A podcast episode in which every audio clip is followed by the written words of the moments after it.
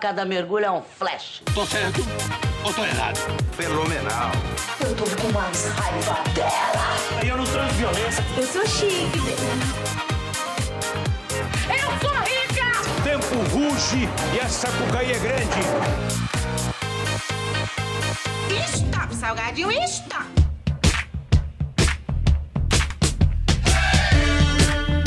O que seria da jornada do herói de uma mocinha de novela sem um oponente à altura, que insiste em mentir, perseguir, sabotar, trapacear, seduzir, dissimular e até Envenenar matar? a maionese.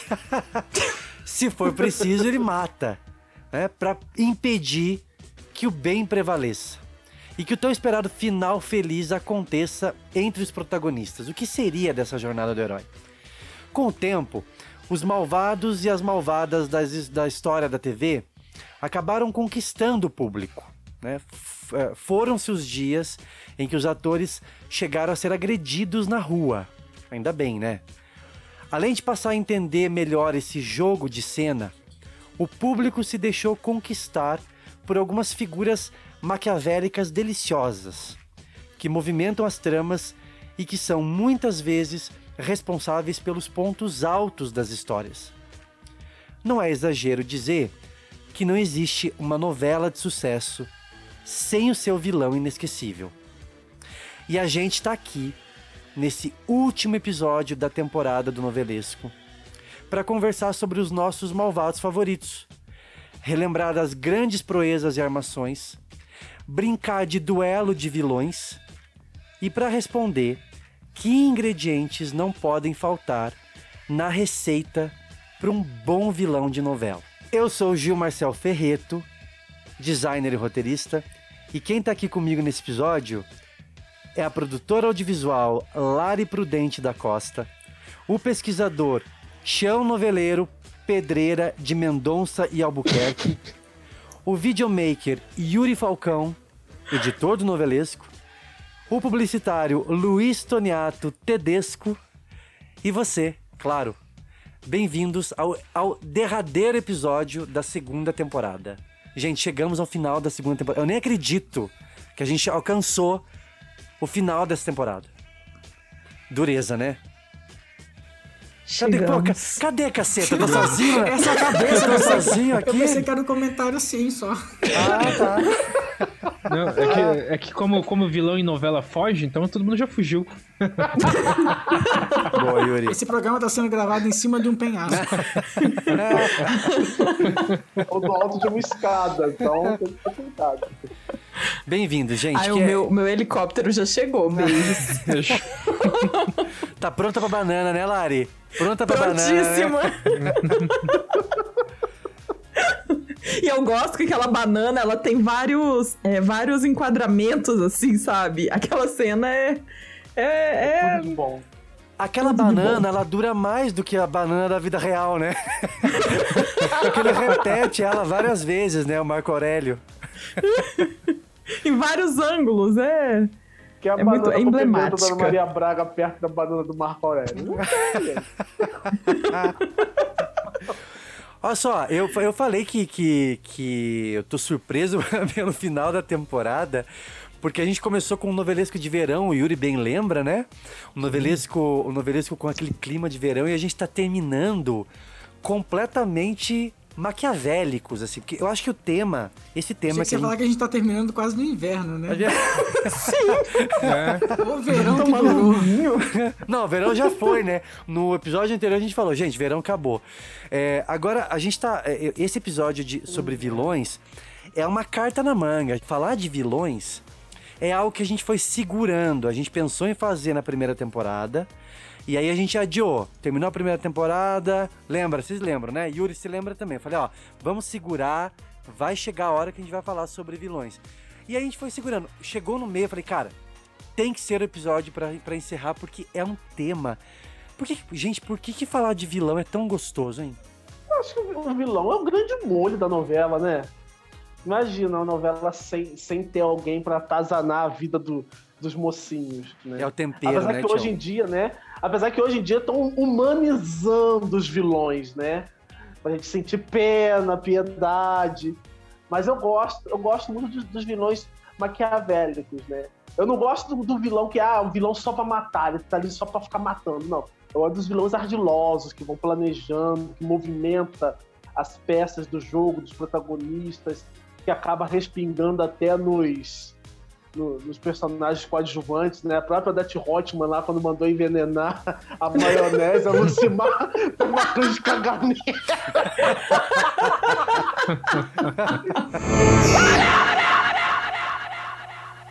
Ninguém come dessa maionese de jeito nenhum! Eu gosto disso, eu gosto do vilão quando ele faz essa jogada que movimenta a novela, que respinga até nos personagens mais secundários do que o de Eu amo, eu amo uma maldade que é envenenar a maionese.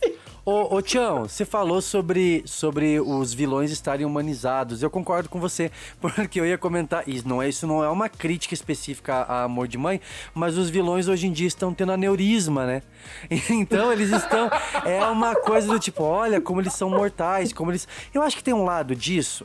Ah, Não que anos 80, anos 90, a gente não tivesse vilões que tinham essa carga um pouco mais real, essa pegada mais realista. Mas hoje em dia acho que tem essa preocupação da narrativa em dizer. Eu, vejo, eu vejo alguns autores assim. Quando a novela tá estreando e tal, ou atores principalmente, tá? Vamos corrigir, né? Ah, Os, os próprios atores falam, assim, a gente sabe que o fulano vai interpretar um vilão. Aí ele vai no lançamento da novela e fala assim: Pois é, o meu personagem é meio dúbio.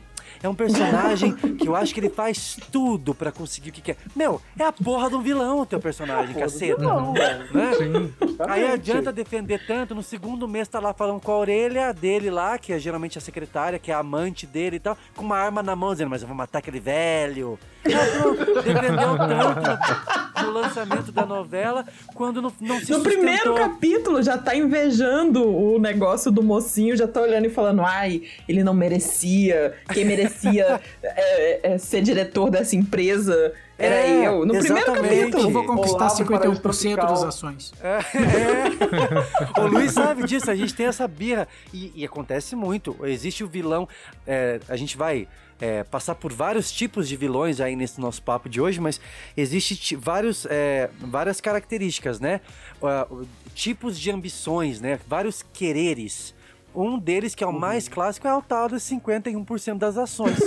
Eu vou ter a empresa do meu tio, do meu padrinho, do meu pai. Eu vou roubar a empresa do meu irmão. Então, é, aí você defende, o ator vai lá, defende e tal. No segundo mês, tá com, tá com capanga, matando com a adjuvante. Des- des- desovando o corpo, mentindo, Escondendo alguém? traindo a mulher com a amante do protagonista, né, do mocinho, Sim, ué, vale tudo.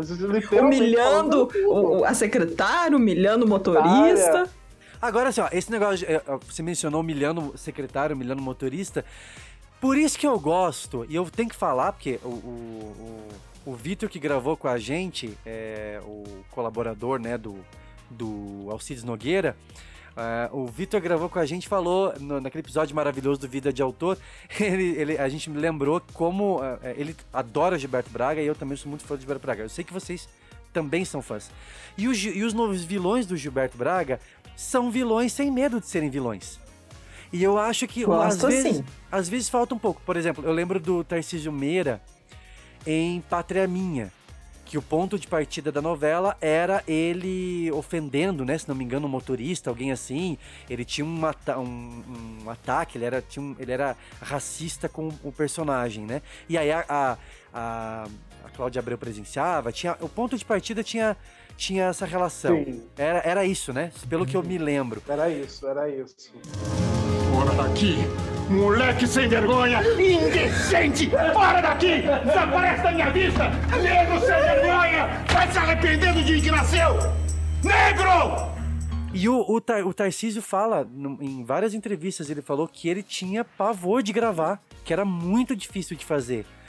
E ao mesmo tempo era um Era um personagem. personagem muito forte. Eram fortes, né, Tião? É, teve até o movimento negro na época que pediu que o autor criasse uma cena retratando o, o que o personagem Tarcísio Meira é, fez com, com o motorista, né? Então eram cenas muito pesadas, né? Era um Brasil, né, de 94, né, completamente diferente do Brasil de hoje, né? Mas eram umas cenas muito fortes. Eu revi a novela pouco tempo atrás no YouTube e é de revirar o estômago. Então, exato. Eu acho que é, ele, ele- foi um vilão é, desde o primeiro capítulo. Então, às vezes, é, é, não é uma reclamação, na real. Mas eu acho que falta é, é, assumir um pouco, assim, sabe? A gente sabe que a, a novela ela vem passando por uma transformação, eu acho, na estrutura. A gente nota isso. Eu acho que principalmente com essa necessidade de deixar a novela mais real, ela tem uma outra embalagem e tudo mais. É, Mas eu sinto falta é, de vilões tradicionais, assim. Né? Não necessariamente como a- até a Lari falou, vilão não precisa o vilão tá com uma arma pra matar todo mundo no primeiro mês da novela. Não é isso. Né? Mas vilão que se Mas assume que vilão. já revele, né, assim, que, que tá ali pra, pra ser ruim, pra atrapalhar mesmo, pra... É, A gente quer ver um conflito, né? A gente quer... é. E que Mas ele é falso, pode que ele ser sutil, engana. né? O vilão não precisa aparecer, ah, eu detesto ele, eu não gosto dele, eu vou acabar com ele, vou exterminar. Não precisa ser, ah, eu sou um vilão, tá cheio de placa indicando, eu vou fazer maldade. Não, ele pode ser sutil, eu gosto de vilões sutis, sabe? Que Vai Exato, fazendo Tião. maldade. sabe? Um comentário ácido, assim, sobre alguém. Inclusive, Isso. gente, porque assim, ó, a- a- eu acho que a gente já mencionou isso no novelesco em algum episódio, mas o que, que é o vilão? Ele é o antagonista, ele tá, ele tá no, o, ele enxerga o protagonista, né, o mocinho, a mocinha, ele enxerga como ele- eles estão é, no caminho dele. Então, o vilão, a vilã, ele, ele, ele, ele, é, ele, ele quer alguma coisa é, que ou, ou está nas mãos do protagonista, ou ele quer impedir a felicidade desse protagonista. Então, só que o mais legal, e é isso que a gente já falou em algum episódio do novelesco, eu, eu me recordo, é que pro vilão, aquilo que ele tá fazendo, o mais legal é quando o vilão faz algo é, porque aquilo é uma verdade dele. Pra ele aquilo é o certo. E não porque ele dá uma risada maquiavélica e, né? Yuri, desculpa, mas eu Não. vou ter que mencionar a Tereza Cristina, que era no final das contas. No, no, no próprio texto do Agnaldo Silva, não somos nós, o texto dele, ele- no, no final da novela, a Tereza falava que. Tereza Cristina dizia que ah, ela não, não tinha razão pra, gos- pra não gostar da Griselda, porque foi porque a Griselda se intrometeu no caminho dela. Não tinha um embate. Não tinha um eu motivo. acho. Não tinha motivo. Motivo, exatamente, Yuri. E o que eu acho também assim, que falta muito no vilão é a efetividade de fazer as coisas. Porque eu acho que às vezes fica maquinando demais, do tipo aquela coisa assim. É, vou, vou contar até 10. Porra, conta até as 3 então, sabe? Tipo, se você realmente vai fazer aquilo, não precisa contar até 10, conta até 3, sabe? Fazendo um paralelo com o filme Transformers, acho que foi o primeiro, primeiro filme. É, o cara falava assim, né? Tipo, ele tá segurando o cara contra a parede e fala assim: Eu vou contar até 5 pra você me largar. Daí ele fala assim: Então eu vou contar até 2. Eu vou contar até cinco. até três. Sabe? Tipo, senão eu vou dar um tiro em você. né? Seja mais efetivo na- no que você vai construir. Tipo, o cara fica lá maquinando, não sei o quê, pipipi, papapá, e, e não sai do lugar. Isso, isso que dá raiva. Parece programa do Gugu, sabe? Exato, exato. É porque é que, ao, ao mesmo tempo também, alguns, alguns personagens é, parece que vão é, precisam de um tempo de maturação para essa ação, né? Então o vilão vive de planos infalíveis para derrubar o mocinho. Eu lembro de uma vilã maravilhosa é, que foi a Dona Idalina de Força de um Desejo, que era uma vilã que toda semana parecia uma coisa meio é, papaléguas assim. Toda Pink o semana. cérebro. É, Pink, o- ótimo, Pink o cérebro, Lari. Porque ela tinha, né, uma, uma escudeira lá, que uma fiel escudeira pra... Ótimo. Toda semana, pra quem não lembra, Força de um Desejo foi uma novela de época do Gilberto Braga também. E aí ela toda semana tinha um plano infalível pra expulsar a Esther da casa dela. Mas não dava certo o negócio. Ela armava e alguém descobria. Ela armava outro plano, alguém descobria. Então essa estrutura ela, ela se repetia, né? Agora, uma coisa que eu ia falar antes da gente avançar pros vilões, e eu vou perguntar primeiro pra, pra, pra Lari, no nosso, a primeira rodada desse ringue de vilões que a gente traz pro episódio de hoje, em que a Eita. gente relembra o grandes nomes, né? É, é, se vocês lembram, é, quem, foi, quem, quem foi a primeira vilã da história das novelas? Porque nesse nossa, nessa nossa pesquisa, eu fui atrás dessa informação, porque a novela, ela. ela, ela isso lá nos anos 60, né? Início Eu sei quem foi. 60. Quem foi, Luiz? É a Glória Magadã. A Não, Glo- Não? Não é ela? Achei que você falou quem foi a grande vilã das novelas. Foi ela. A primeira. Não, foi uma. Olha só, foi uma novela. foi uma vilã de uma novela da TV Excelsior é, de 64. A novela chamava Ambição. É, é uma, uma vilã Já chamada. gostei do nome. É, uma vilã chamada. Tem, tinha tudo a ver com vilã, né? Com vilania. A vilã chamava Belinha, foi interpretada pela Arlete Montenegro, maravilhosa Arlete. A Arlete começou carreira no, no antigo teleteatro, né? Ficou, na verdade, no teatro, depois fez teleteatro, né? E nos anos 50. Fez a Muralha, fez a primeira versão da Viagem. É, nos anos 90 fez Cara e Coroa na Globo. E aí, em, né, em Ambição, ela fez a Belinha, que é considerada a primeira vilã das novelas, escrita pela Ivani Ribeiro. Né? Tinha que ser Ivani, essa sabia tudo, né? É, e aí, o legal é que o escândalo, assim, uma das maiores maldades da Belinha, em ambição, era, foi queimar o vestido da irmã. O público ficou chocadíssimo com isso, porque ela queimou o vestido da irmã. Mas a irmã dentro do vestido daquelas? Acho que seria demais pra dar coisa de 60.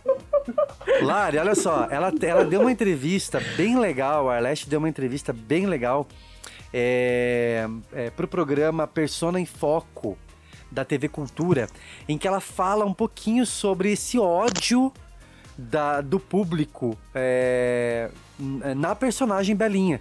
Inclusive, é, é, que acabou culminando na não participação dela numa gravação é, no último capítulo da novela, né? É, e é, ela decidiu não participar, porque ia ser, ia ser gravado, na verdade ia pro ar, né? A- a- não tinha gravação. A novela ia pro ar. É, eles iam gravar numa capela, numa igreja, e eles queriam que a Arlete ficasse a- atrás, assim, numa pilastra, de um pilar na igreja, fazendo caras e bocas. Enquanto o casal. Olha que loucura! Enquanto o casal, o protagonista, tava, tava no altar. Óbvio que ela não foi. Tem um trecho bem legal que a gente vai, vai, vai, vai poder ouvir agora, dela falando de, dessa reação do povo de São Paulo que queria matar ela. É, ouve só, gente. Minha Arlete, você tem que ir no último capítulo e ficar atrás de uma das pilar, dos pilares fazendo caras e bocas de mar. O, o Duílio, que era meu namorado, falou: ela não vai, vão bater nela. Ele falou: ela tem que ir, porque a gente convidou o público para assistir essa, essa gravação. E o público, eu não fui.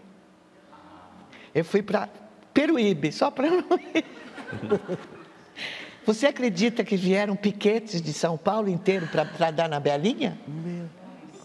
E o Dionísio falou que ia ter polícia, que ia me defender, segurança. E o Duílio me lembra que falou: "E se jogarem uma pedra na cabeça dela, como é que eles vão fazer? E ela- quebraram vários altares da igreja. Foi um escândalo. Viu só? Já pensou? Gente, é um Que absurdo coisa a gente horrível, imaginar gente. isso, né? É porque não tinha Twitter pro povo falar, né? No Twitter, aí pega o caminhão e vai lá.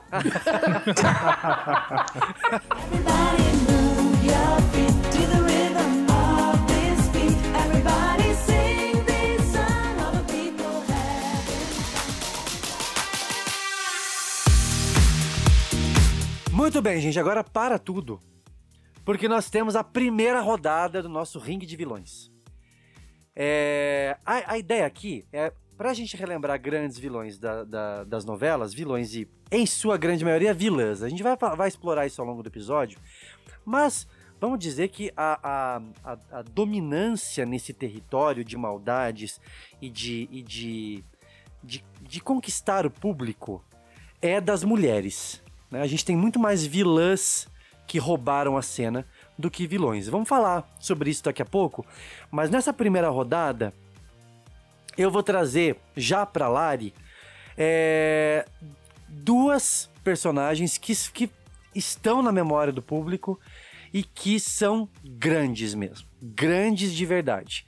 É, a ideia, Lari, é, e, e você que tá ouvindo a gente, o pessoal que tá gravando aqui, não é nem eleger a melhor, não é isso. É tentar imaginar quem é que ia passar a perna na outra.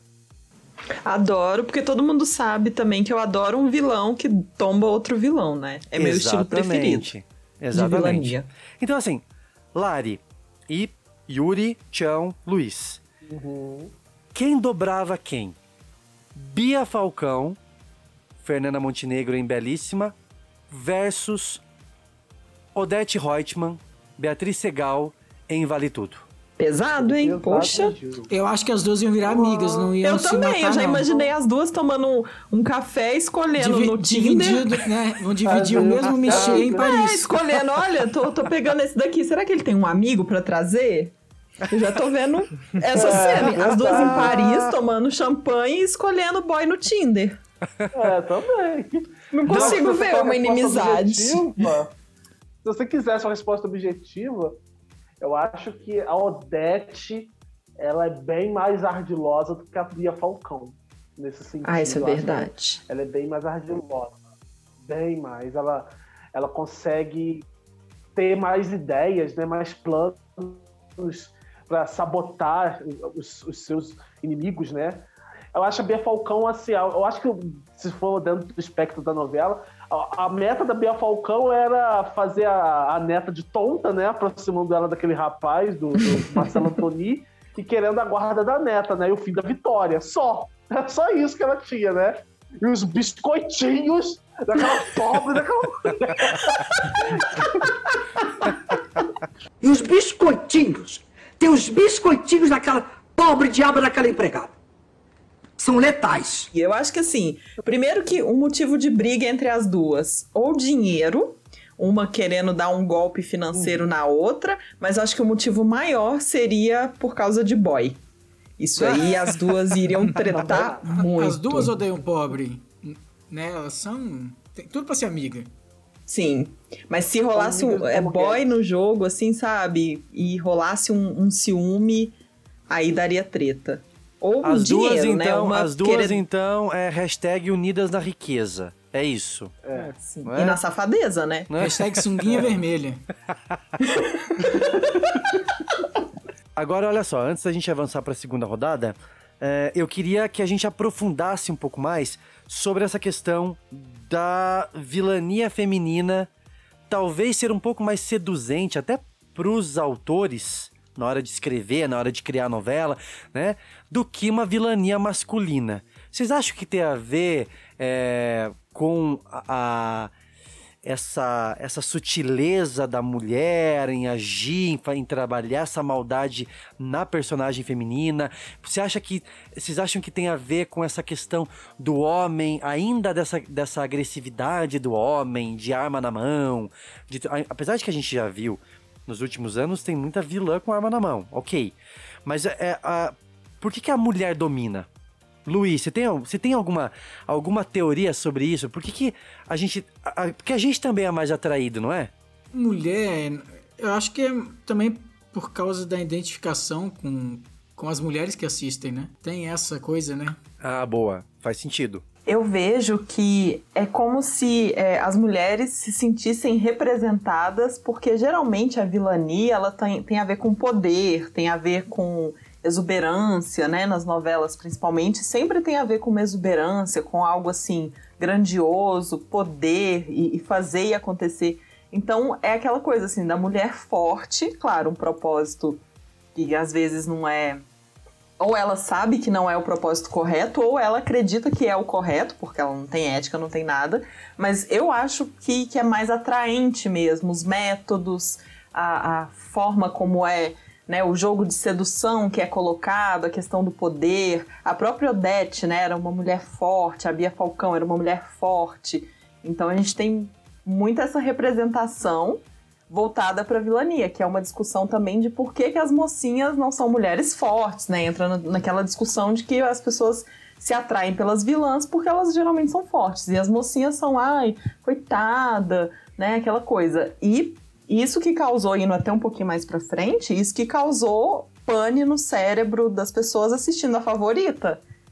Que era uma mulher exuberante, poderosa, maravilhosa, e uma mulher, ai, né, com aquelas roupinhas, fazendo um macarrãozinho pro Zé Bob. Ah, qual que é a mocinha, qual que é a vilã? Deu tilt no público, né? Deu tilt, bugou. Bugou a cabeça da galera.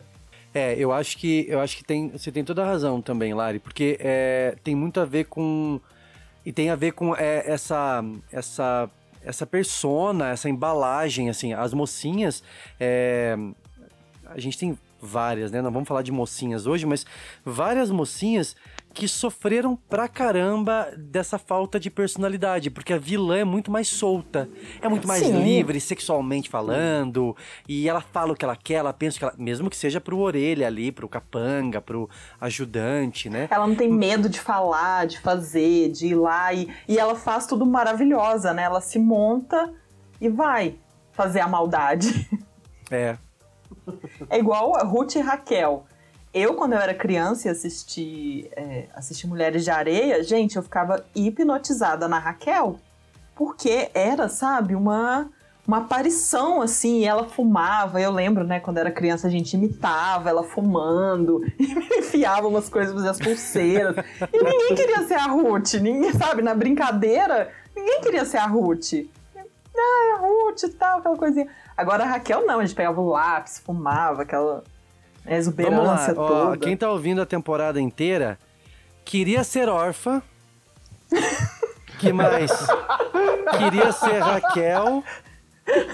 que mais você falou, Lari? Teve, você foi Chamar acumulando, Natasha né? por causa de Vamp. Ah, é, na- exatamente. Natasha por conta de Vamp. Olha, olha. Essa, Só acumula. essa foi a temporada em que Lari Lovise se revelou para o mundo. Eu Essa sua preciso perso- ver se a minha terapeuta tá ouvindo os episódios. E tinha, e tinha mais alguma coisa aí no, no episódio lá do. Tinha mais alguma coisa. A a gente tem que reunir isso depois, a gente vai encontrar. Mas ao longo da temporada, ela foi. Lari Lovise foi revelando suas camadas pro público do novelesco. Ela falou que ia ficar solteira, mas eu não sei qual que era a história lá no. Não, ainda tô. ainda estou. Inclusive, daqui a... Mas eu sou boazinha, gente. A, a Lari é boa, a Raquel é má. A Lari é boa. Agora, ó, gente, agora pensando nisso, então, ok, a mulher tá. é, tem, tem, tem toda essa questão da identidade, da, que- nessa questão da liberdade. É, vocês têm notado que o vilão, o vilão, né, o, o homem, é, essa personificação do mal na figura masculina, ela, ela mudou nos últimos anos? O que, que você acha, Tião?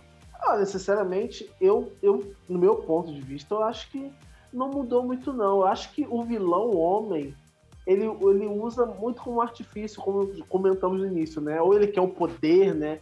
Quer, quer, quer a parte da herança da família, ou quer os 50% da empresa que vai ficar pro mocinho. Ou ele usa o, o, o seu charme, o seu galanteio para poder lubridiar as pessoas, né?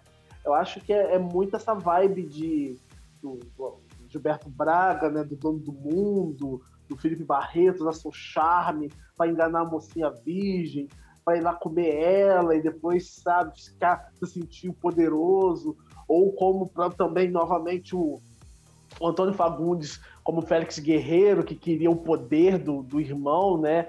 Ser um rei da, da- lá de Porto dos Milagres. Eu acho que o vilão masculino, ele não tem esse, essa, essa- esse, esse charme, né? essa, essa força, esse ponto de equilíbrio que uma vilã feminina tem. Eu acho que o vilão masculino fica muito preso ou na ganância, né? Pela sede de poder, de querer ter mais do que já tem, né?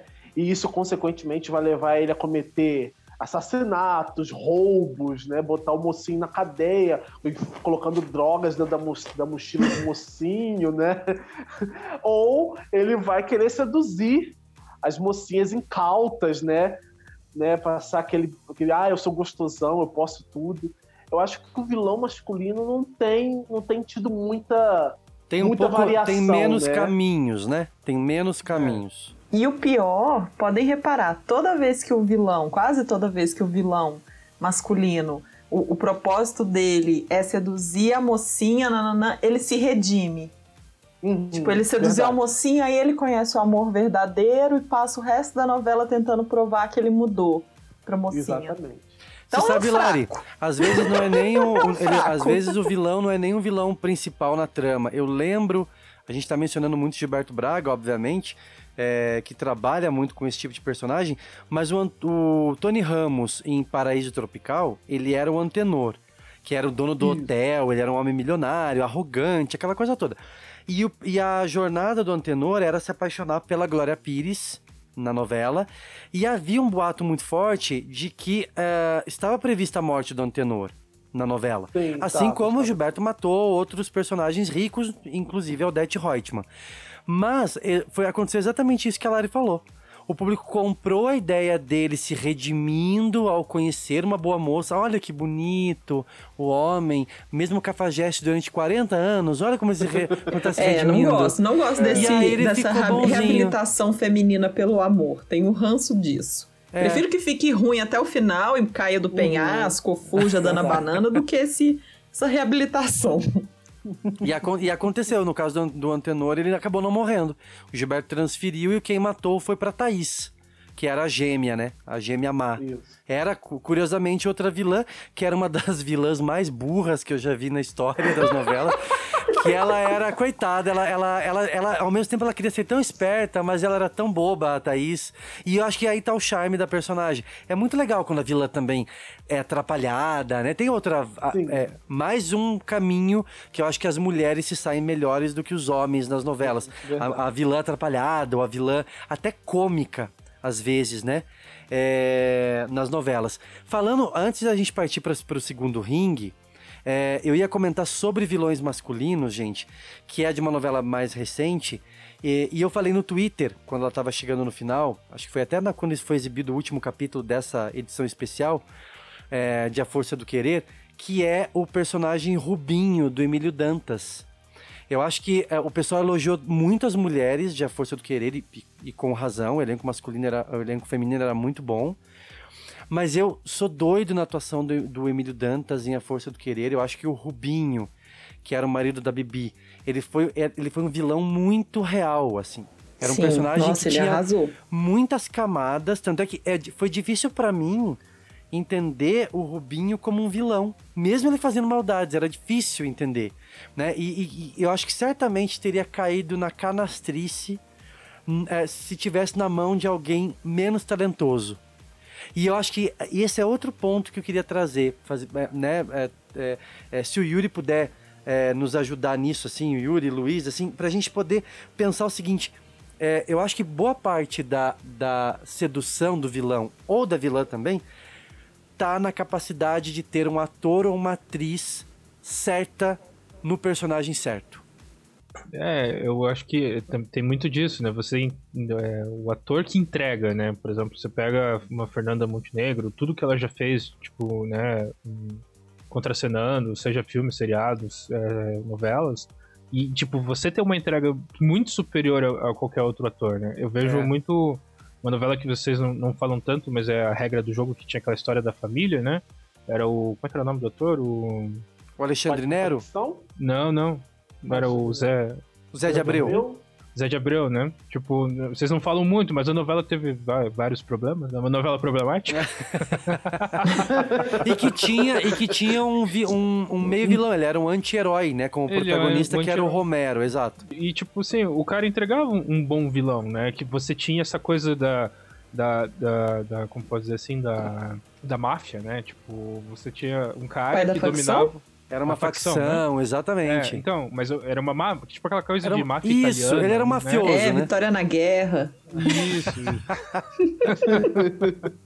e você tinha as camadas, porque daí você tinha um cara que ele era muito poderoso e que comandava né, um exército, digamos assim. Né? E, e eu acho que, que, que, né, o fato de você ter um ator que con- consegue construir isso é fantástico, né? Não tem como errar, é difícil errar.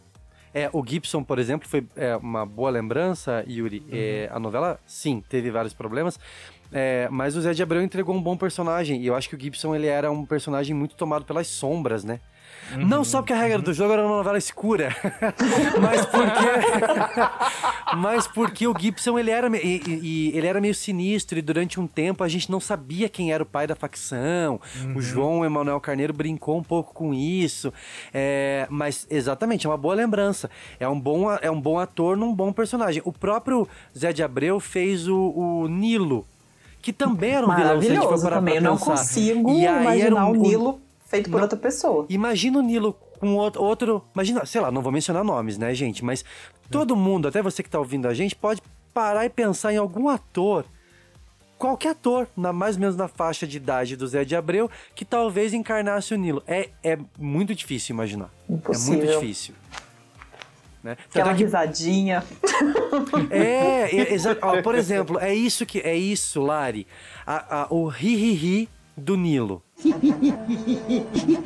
Essa, esse trejeito que ele colocou, muito provavelmente na mão de outro personagem, de outro ator, é, é, não teria acontecido. Tem muito a ver, é muito orgânico, tem muito a ver com a entrega do ator, como o Yuri lembrou. É, eu acho que talvez, assim, né, seria tipo, no lugar dele, talvez, assim, o Gianfrancesco Guarnieri, Maravilhoso, né? né? Eu acho que ele talvez Guarnieri entregaria um, maravilhoso. Talvez ele entregaria um personagem parecido. Tipo, né, nessa questão de, de, de bons atores substituindo outros atores, outros bons atores, né? O Guarneri era maravilhoso. Verdade, Yuri, bem lembrado. Vocês falando de ator, é, só, só um comentário que eu acho que é pertinente, vocês falando, a gente falando ainda de regra do jogo. é, o Tony Ramos, por exemplo, também foi um dos vilões, mas eu não sei vocês, acho que o Tony Ramos não consegue passar essa, essa imagem de, de fazer um personagem de vilão, sabe?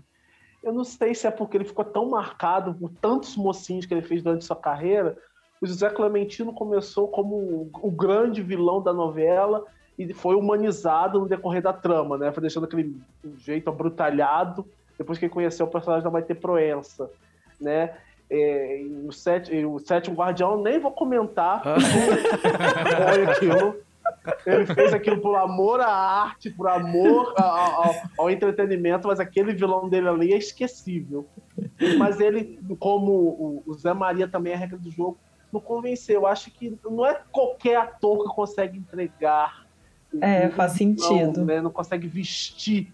E olha que o Tony Ramos, ele é um ator excepcional, ele consegue vestir todos os papéis. Já fez indiano, já fez grego, já fez é, mocinho, né? Acho que, o, acho que o único papel, assim, ma- mais aproximado, assim, de vilania, mas não foi efetivamente vilão, foi o Cristiano nessa segunda versão de Sal de Pedra.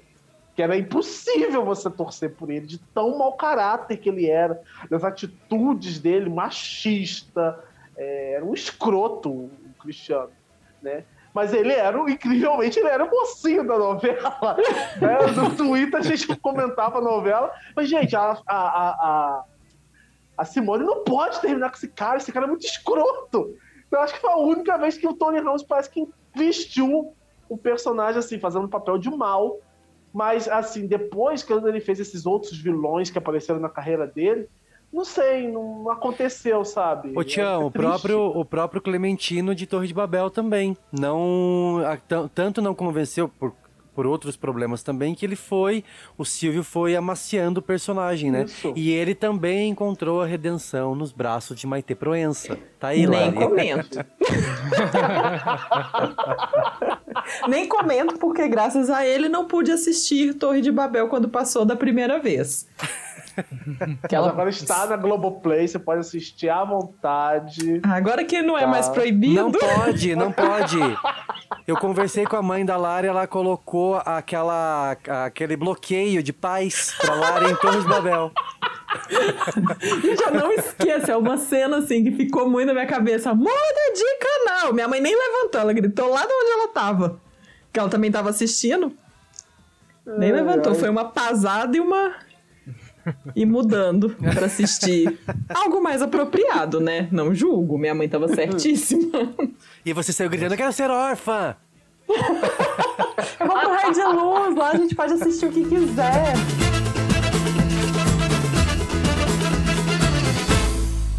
Muito bem, segunda rodada do Ringue de Vilões. Luiz, agora é com você, tá? É, eu selecionei duas figuras que eu acho que são também emblemáticas e são é, diferentes entre si, porém com algumas algumas é, algumas saliências assim que que, que, se parecem, é, principalmente nas maldades. É, quem é que é, derrubaria quem, Luiz? Félix de Amor à Vida, Matheus Solano, ou a eterna perpétua Joana Fon de Tieta? Eu acho que a Perpétua ia tombar o Félix porque ela ia seduzir ele com o, com o presentinho da caixa dela. Eu acho que compraria muito. Né? O hot dog. Até porque. Eles podiam fazer uma troca, né? Um escambo, trocar hot dog pela caixa misteriosa. Sim, mas não, a, a Perpétua ia dar umas cajadadas no Félix. não- ele não, não tinha como, como vencê-la, não. A Perpétua ia ver o Félix e ia falar: Você é Kenga. Kenga! Você é Kenga! Sim. e ela é muito religiosa, né? Ela- Então ela tem essa coisa contra o gay. Olha, eu consigo Então- imaginar a Perpétua falando: Eu salguei a Santa Ceia. Eu consigo. É um Sim. crossover interessante. Ela ia ficar muito revoltada com ele profanando, assim, né? O nome de Deus. Agora, ô, ô, Luiz, é, e, e- e, pessoal, o Félix talvez tenha sido um dos últimos vilões. É, Mas ele não é vilão, memoráveis. gente, ele não Cê- é vilão. Você não acha que ele seja Félix, vilão? o que, que, que ele fez, gente? Ele jo- Jogou jogou a criança criança no caçamba. Não, é, não, Tá. assim, todo mundo esperava que o Félix fosse, né, o, o vilão, né? A- apesar de jogar a, a filha da Paloma no- no- no- no- na caçamba e chamar ela de ratinha, não teve nada de. E chamar aquela secretária lá de, de cadela, né? Era uma coisa terrível. A Ele só era- sutileza, que ele só sutileza. era insuportável. O Félix era insuportável, não, era, não chegava a ser um É vilão. verdade, eu não vejo ele no hall, assim, da, das Vocês não veem o Félix como vilão? Não, Bomba. não é vilão. Equipe do diga, novelesco não vê Félix no- como vilão.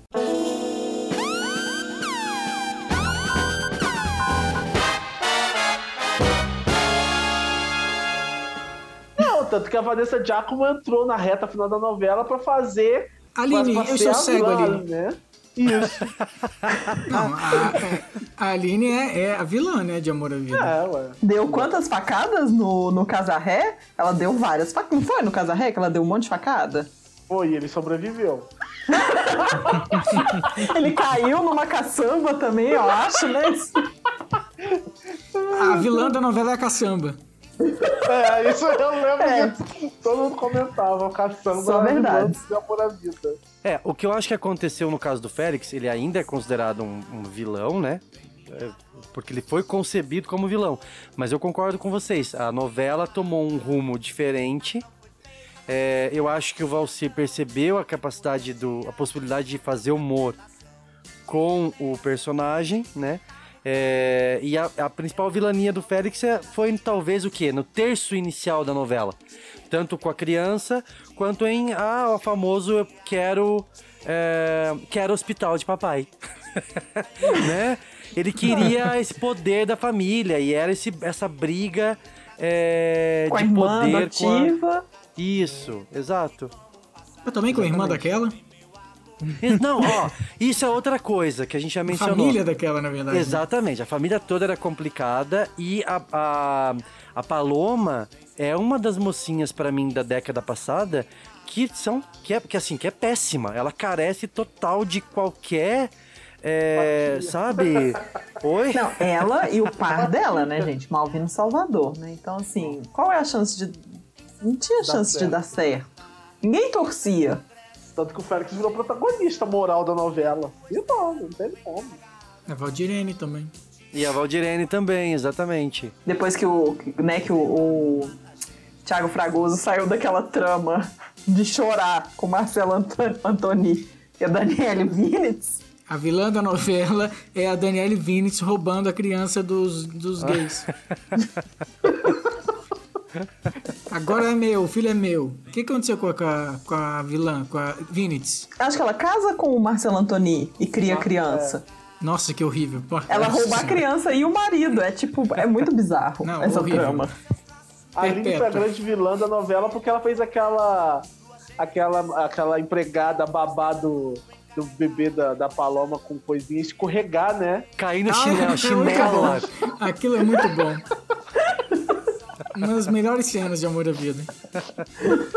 Muito bem, então Perpétua dominaria Félix, sem Nossa. sombra de dúvida, certo? Uma Ok. cajadada acabou pra ele.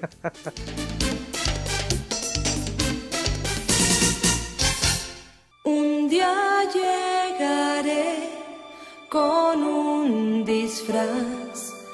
Gente, agora com esse áudio maravilhoso, que é o tema de Paula Bracho, eu preciso falar da motivação, né, da, da, da vilania dessa vilã ícone Paula Bracho. Né, para quem não assistiu as 37 reprises que já passaram, em breve na, na Globoplay também teremos, né? A Paola, né, rica, maravilhosa, casada com Carlos Daniel, que né, é um ícone de, de beleza mexicana, tudo, rica, muito rica e tal, tem os filhos e viaja. Só que ela dá uns, uns golpes, né? Ela tem vários amantes. Então ela numa viagem, tá bem no banheiro, vê que a moça que tá limpando o banheiro é a cara dela. E ao invés dela pensar assim, gente, será que é uma irmã perdida, uma parente, não sei o quê? Não, vou usar ela como minha, minha sósia pra eu poder tirar um ano de férias. Um ano sabático. um ano sabático com os 35 amantes que Paula Bracho tem. Não, mentira, ela queria um só, né? Que ele chamou ela pra viajar, falou, ai, né, se seu marido tá enchendo o saco e tal, que você não pode ficar tanto tempo comigo, vamos sair de férias comigo um ano. Então ela vai e é, aí a Paulina, não, não quero e tal, mas aí ela finge que, finge não, né, arma pra, pra parecer que a, a Paulina roubou a pulseira dela e pra ela não chamar a polícia, a Paulina aceita ser, né, ser substituta e a Paola vai passar um ano de férias. Então, assim, Descansando, É. relaxando, né? Maravilhosa. é maravilhosa. E o mais legal é que ela não conta pra Paulina que o cunhado era amante dela, que o motorista era amante dela, que então as pessoas começam a abordar a Paulina. e ela pensa, ah, eu achei que eu só ia ter que beijar o Carlos Daniel. Vou ter que beijar essa galera inteira. Eu acho. Lari, que a, a, a. Paola é uma personificação, assim, é uma das melhores, pelo menos das novelas que, dessa época de ouro, né, da, da- do SBT com as novelas mexicanas, hispânicas, enfim. Eu acho que a Usurpadora é, um- é, é, é o osso dessa, dessa estrutura vilanesca clássica. Porque ela, ela é completamente sem pudor nenhum, né? É, e depois ela volta, né? Aí tem tem a, Pau- a Paulina se apaixona pelo Carlos Daniel, aí a família inteira fala, ai, a, Pa- a Paola mudou, agora ela é uma mulher diferente, isso aqui. Aí a Paola volta e fala, acabou, querida, agora é tudo meu. Oi, usurpadora. Sabe quem sou eu? A verdadeira Paola Bracho. Cansei das minhas férias, agora eu quero a minha vida de volta. E eu não me esqueço, né? Spoiler pra quem não viu, mas no final, quando a a Paola morre, ela é cremada. E, e essa cena me chocou muito, porque eles mostram o caixão entrando e um fogo subindo. Que eu era criança, né? Na época eu fiquei um, pouco chocada. Era o fogo do inferno, né? Achei, achei um pouco pesado. Literalmente. Agora, ó, já que você mencionou Paola Bracho, não tem como a gente não falar de vilão e eh, de falar de vilãs e não mencionar a Soraya, a eterna Soraya Montenegro, de Maria do Bairro, que é outro ícone que acho que fez de tudo, né? Ficou, Sim, outro é, ícone, ficou na gente. cadeira de roda. É, ela forjou pra, pra morte, exatamente. ela, ela fazia Fingiu que morreu e voltou. Maltratava a enteada, né? Ela tratava a enteada com muito amor e carinho, né? Só aleijada. Meu Deus, é um absurdo, né? É, é- é como eu falei, é uma sutileza o texto, né? Eu, a gente tava lembrando. a gente tava lembrando mais cedo de Soraya Montenegro num determinado momento da novela, na, na sua jornada, a sua jornada de vilão, né?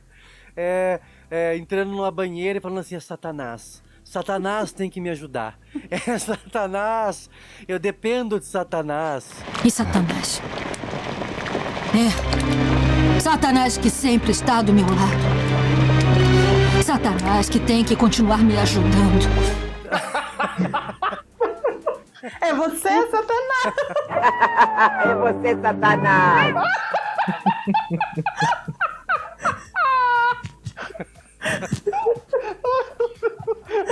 É muito bom, gente. É o, é o, o- o- é o âmago dessa, assim, da, da, da, da, né, da, da- do indivíduo mal. Assim, a Soraya, a, a- a Paola, era, era muito...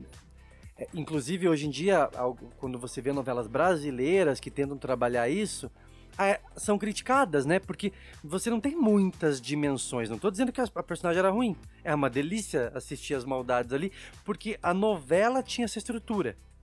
Então, a Tamara, do Privilégio de Amar, ela, ela é tão louca, assim, quando ela perde o Vitor Manuel, que ela raspa a cabeça. Tipo, Clássico, lógico. É uma quarta-feira numa novela de Agnaldo Silva. é uma vilã aí, aquele famoso engravida do amante fala que é do Vitor Manuel, joga a Cristina da escada e raspa a cabeça. Né, com a Silvia, eu já lembro da Silvia, que a Lari lembra muito bem. Em duas caras, doida, completamente na camisa de força, completamente louca.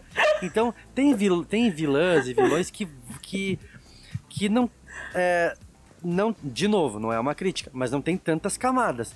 A, se a novela tem essa pegada, eu acho isso maravilhoso. Por exemplo, a Flávia Alessandra em Eta Mundo Bom. Era uma novela completamente. é, a estrutura dela era completamente tradicional, básica, as piadas se repetiam, os bordões se repetiam. Ela falava da titia todo, todo, todo dia ela falava da titia, a estratégia, né? Toda semana se renovava. Estratégia pinta o cérebro. É, armação contra a Maria, contra a empregadinha, contra a empregadinha.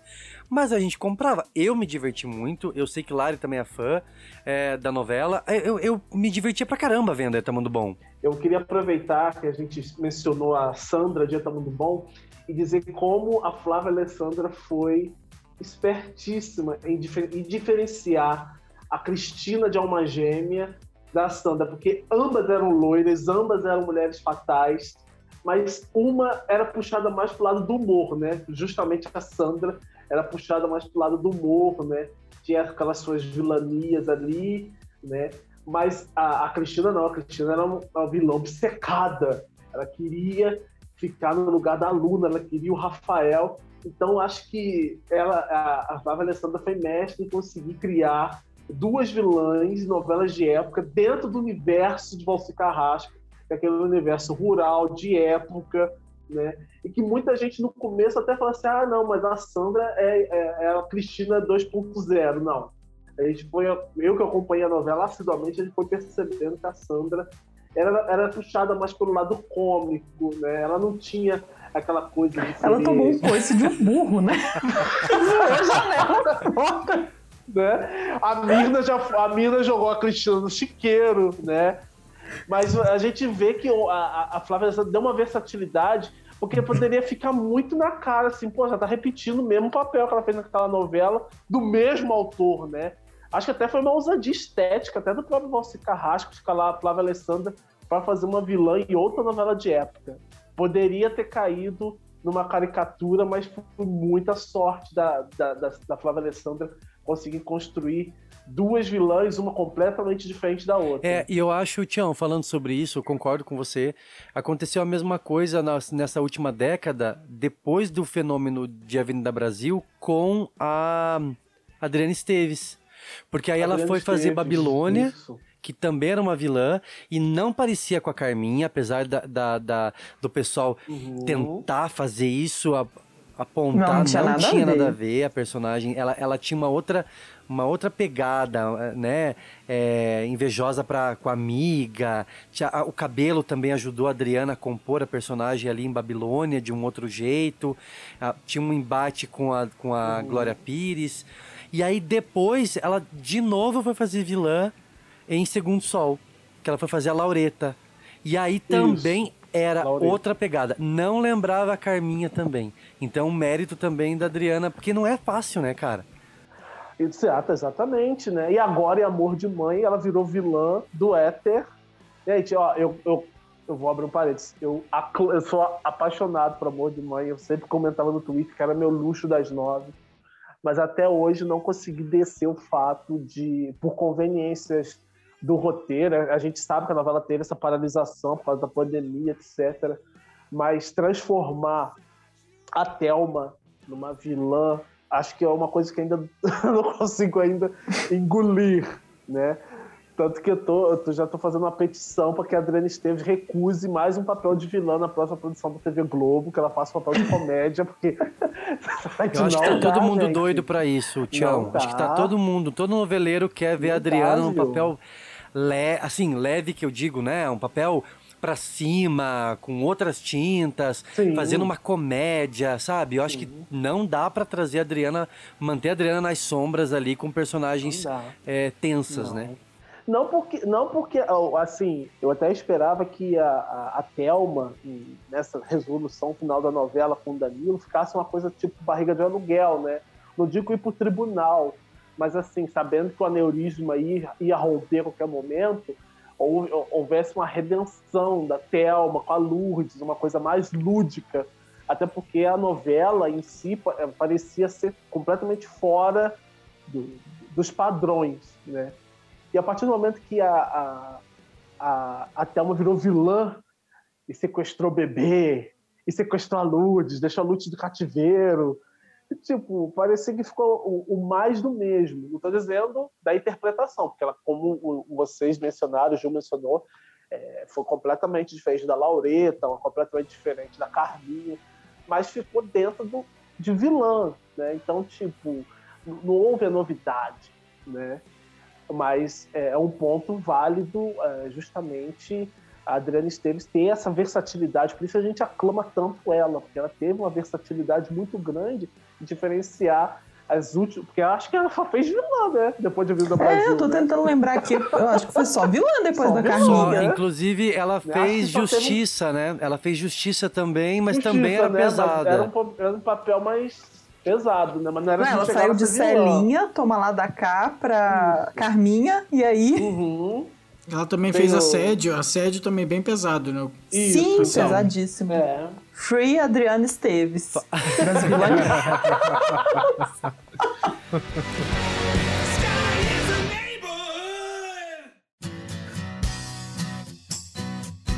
Falando em Adriana Esteves, eu vou puxar a próxima rodada do nosso ringue. Eu vou perguntar pro Yuri. Porque eu sei que o Yuri conhece essas duas personagens, mesmo que você não tenha visto todas as as nove- a novela Uhum. na sua íntegra, Yuri. Uhum. É, e aí vocês ajudem, vamos ajudar o Yuri. É, duas, é, dois ícones também, inclusive da comunidade noveleira. Uhum. Carminha de Avenida Brasil versus Nazaré de Senhora do Destino. Quem é que, quem é que passava a perna em quem, Yuri? Aí você também pegou pesado, hein?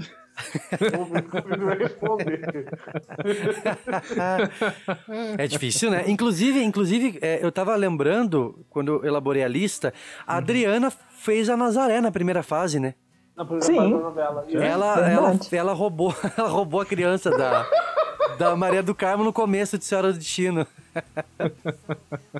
Expert, Adriano de Xavier Não expert. sei, uma, uma ia roubar e a outra ia esconder. Eu Acho que as duas iam se juntar pra conseguir. ó. Acho que podia haver uma, uma acordo aí também, né, Yuri? E, é, eu acho que dava pra ter um acordo. Uma roubava, a outra escondia, a outra pegava o marido de uma, o marido da outra, sabe? Não, uma ia pegar. A Nazaré roubava e a, a Carminha ia levar pro lixão. A Nazaré ia lá, roubava da mãe Lucinda e ia ficar nesse. Aí, tipo, se precisasse matar alguém, a Nazaré tomava as rédeas, aí beleza, sabe? Eu acho que ia dar um bom complô das duas aí. Não uma contra a outra também. Uma boa dupla, né? Uma O boa que eu acho legal na característica das duas é, é, A gente teve um episódio nessa temporada falando sobre as mães, né? É que as duas eram fervorosas, né? Mães fervorosas. Independente de todas as maldades, aí tá a questão das camadas que a gente falou. Eu acho que a, a- tanto a Nazaré, claro, são pegadas diferentes, principalmente na metade da novela. é, a Nazaré, vocês lembram, né? Ela, ela ficou bem exagerada. Ela, ela fazia Ela piada, foi ela, cômico total. Total, né? É, falando aqui de Curitiba, que Curitiba não tinha mendigo. aí ela chegou em Curitiba, nossa, uma cidade linda, maravilhosa. Aí o cara dá um, dá, dá um dinheiro aí, tia. ai, sai, ela fala mendigo. Então, é, a, a, a, a Nazaré se entregou pra isso. Não que não, na- não tenha o lado dramático e tudo mais. Não, ela sambando na cama da Maria do Carmo é assim.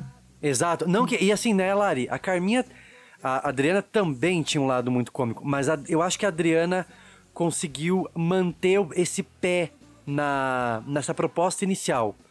É, é, é, um pouco mais do que a Nazaré. A Nazaré sim, foi sim, Não, a dançando. Carminha era ruim, ela, ela não tinha intenção de ser engraçada. Mas a gente achava graça em algumas coisas, ela não tinha intenção. A Nazaré, você vê que ela, ela fazia, ela jogava piadinha, ela jogava o sarcasmo, assim, no, no ar. É. A Carminha não, ela levava a sério aquilo que ela falava. Tipo, ah, essa, né, essa Maria Antonieta, não sei o que, ela, ela falava sério. Mas assim, é, lembrando, tipo, ela, a Carminha, tipo, ela realmente executava o negócio ou ela, tipo, pedia pra alguém fazer? Não, ela tinha, ela tinha os seus capangas. Primeiro era o Max, Sim, depois era, o, era o Lúcio. Mas, tipo, É, não, ela, ela, ela não matava efetivamente. Não, ela, ela nunca fazia. matou. A única pessoa, de fato, que ela matou foi o Max. Pra- e ela matou o Max pra, de- pra defender a Nina, né? Ela não queria que o Uhum. Max fizesse mal pra Nina.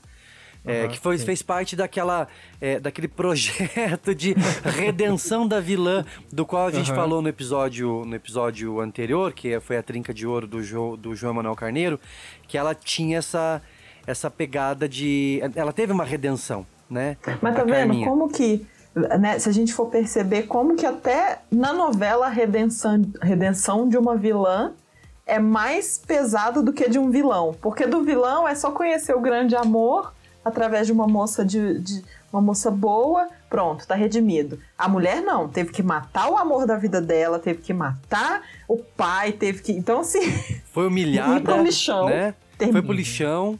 terminar no lixão. Então, poxa, olha como que é pesado para a, a vilã, né? É mulher, ela tem um poder, ela tem tudo, mas o final dela sempre é pior do que o do homem. Raras exceções, ela continua é, é, ela continua bem em algum sentido, né? Tipo Bia Falcão, ou, mas geralmente são finais tensos, né? É, você tem razão, Lari. Acho que o peso, o peso é diferente. O peso é diferente. É...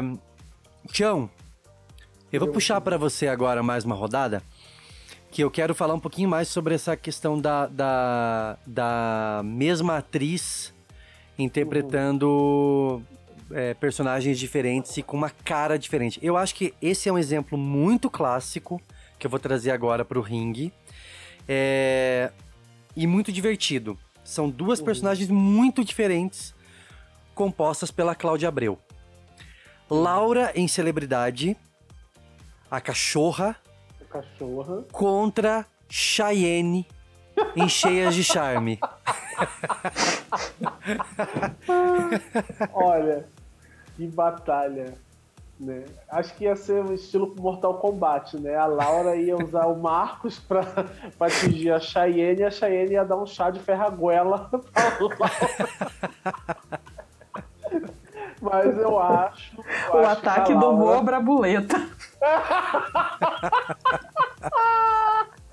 boa, Lari, boa. Ah, mas a Laura ia passar por cima da Cheyenne com o rolo compressor. gente. Não tem, não tem nem o que dizer, cara. A Laura era muito sórdida, sabe? Ela foi, o Gilberto Braga disse que se inspirou no filme A, a Boat Eve, né, com a é, Bette Davis, para se inspirar. É na- malvada, né? a malvada, né? Para se inspirar na, na trama entre a, a Laura e a Maria Clara, né? E tipo, foi, foi genial, cara. É, a, a Cláudia Abreu tava belíssima nesse papel de vilã. A gente que vê um ator sempre desempenhando o papel de, bom, de mocinho, bonzinho, a gente sempre espera aquele momento que vai encarnar o, aquele personagem é, malvado. E acho que a Cláudia Abreu se entregou de corpo e alma aquele papel, cara. Ela dançando Sympathy of the Devil na boate antes de levar uma surra da Maria Clara no banheiro da boate. Foi uma das coisas assim incríveis. Era uma, era uma vilã eletrizante, cara. Sabe? É. Eu sou doido Toda na personagem, assim. Eu sou, eu sou apaixonado. E a Cheyenne, eu também sou apaixonado porque foi um outro lado da Cláudia Abreu que, pelo menos assim, eu como noveleiro, que acompanhei bastante o trabalho da Cláudia Abreu, não tinha visto que ela fazia humor. E era uma coisa assim tão. Pra mim foi uma novidade tão grande que quando a novela acabou, eu, eu chorei, porque eu ia sentir saudade da Cheyenne, porque era tão divertido. Era uma vilã, tipo de desenho animado, sabe? Toda atrapalhada. Mas a Cláudia Abreu parecia que ela se divertia fazendo a personagem junto com a Titina Medeiros, né? Então era uma coisa, era uma delícia. Ela cantando Voa Voa Brabuleta, depois o, o- a, a música das Patroetes. Então foi uma delícia ver a Cláudia Abreu fazendo comédia, né? A gente acha que o ator não tem essa versatilidade, fica só preso num personagem, mas ela conseguiu dar um humor pra Cheyenne que ficou, tipo, fenomenal, cara. Fenomenal. Mas nessa batalha, você me desculpa, seria fatality da Laura Prudente em cima da Cheyenne. Não tem como, gente. Fatality. É, eu lembro que eu comentava com o Luiz, assim, eu dizia pro Luiz, eu não sei se a Cláudia vai segurar o papel, porque ela, ela, ela, né, ela, ia, ela ia ser uma cantora, tinha toda essa pegada é, do, do, do brega, né, da novela e tudo Isso. mais. Então, era um negócio que quando você olhava pra Cláudia Abreu, você dizia, será mesmo, sabe? É um preconceito, porque a gente vinha dessa Sim, construção dela como atriz com ou, ou como mocinha, ou, claro, uma vilã, mas uma vilã sofisticada, com essa pegada da Laura. Então, foi tão divertido ter assistido, ainda com direito na reta final. Eu lembro que, como Cheias de Charme foi uma novela que foi muito bem, né? A novela caminhou muito bem.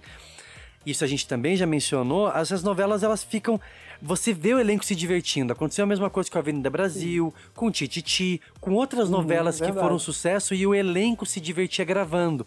Então, na reta final, eu lembro que a, a Cheyenne eh, virou até mulher gorila. Teve um negócio doido. Então era muito divertido você você rir com a personagem. Acho que é, esse é, é uma, é uma veia do vilão que poucos, poucos vilões ou vilãs têm a oportunidade de, de, de exercitar. Principalmente com aqueles que logo no começo estão com a arma na mão ou estão muito tensos. Aí pronto, aí não vai conseguir mesmo, até o final vai vai com aquela carga pesada, né? Vai nas sombras, como o Yuri Exatamente. lembrou do Gibson e tudo mais. Então a Cláudia tava muito bem na- nas duas, né? Mas Nas eu, ta- eu duas. concordo, eu acho que eu acho que é, Laura daria uma daria uma derrubada. Eu acho engraçado, Gil, é, só pra não fugir o assunto, a gente tá falando de, de- de vilões. Eu acho que acho que essa construção de ser sutil que é muito. que, que eu particularmente eu gosto mais. Eu vou citar um exemplo rápido, por exemplo, é, Por Amor. Né? Acho que a grande vilã da história ali dentro da novela seria a Branca. Mas você vê, em nenhum momento a Branca ela pegou uma arma ou matou. Ela sempre tinha aquela tesoura que ameaçou Isabel, ameaçou o filho, né? Ela, ela, ela era aquela vilã sutil, sabe? Ela, ela, fazia, ela tinha suas armações, ela tinha. Ela recebia, charme, né, as- a- os amigos na casa dela e depois Na falava mal de dela. todos. Todos, exatamente, Lara, exatamente. Então eu gosto desse tipo de vilão, porque é esse tipo de vilão que me fascina, sabe? Ele não precisa, assim, é, pegar uma arma e sair atirando pra mostrar que, que é um que é um assassino frio, que é mau, que é malvado. Não, tem uma sutileza. Eu acho que, no meu ponto de vista, é ela e a alma de Laços de Família foram as duas vilãs assim do Maneco que, que, que, que, que, tinham essa sutileza, né? A maldade estava nas frases, no diálogo, né? Eu agora tô assistindo Felicidade, a Débora é uma louca da Xota. Gente, Louca, eu tô com um ódio dessa escândalo. mulher, é, exato. Ela é um, ela é um exemplo clássico dessa, dessa sutileza. Não precisa ter uma arma na mão. Essa menina é louca. É louca. Ela é louca desde o primeiro momento da novela. E pelo que eu tô acompanhando, não vou dar spoilers porque o Ju tá assistindo, mas ela tá numa fase que, tipo assim, a cada surto dela eu vibro. Porque é muito bom, sabe? É muito gostoso. A Viviane faz manta esse primeiro papel na TV, mas ela, ela, ela consegue arrebentar, sabe? Ela, ela é Foi o primeiro papel dela? Primeiro papel Primeiro dela. papel, né, Caramba! gente? 20 Nossa, aninhos a mulher ela tinha. arrasa demais. Eu, eu lembro que eu vi Felicidade no, no Vale a Pena, há muitos anos, e eu adorava. E assim, ela arrasa. Meu Arrasa, Deus. arrasa. É, é uma personagem que você sente raiva e quando ela não surta, você sente raiva porque ela não surtou. E agora ela tá surtando. Eu estou amando. Eu estou amando. Vem comigo, Débora, vem comigo. Vamos conversar, por favor. Você pensa que eu tô ficando louca, não é? Calma, Débora, calma, você tá nervosa. Tô ficando louca, não! Mas é, é mais, eu gosto mais desse tipo de vilão que, que, que é construído em cima da, da- dessa sutileza, o Death Rod, uma branca, a, a alma. sabe? Eu gosto, mas não vou dizer que eu não gosto desses vilões também que pegam uma arma pra sair matando. Mas eu acho que convém do roteiro criar, né? Ou pelo menos ter uma, uma, uma, uma verossimilhança de criar um, um- todo o ambiente para que esse vilão é, chegue ao ponto de ter que pegar uma arma e matar para se livrar de algum desafeto ou de alguém que está atrapalhando seus planos.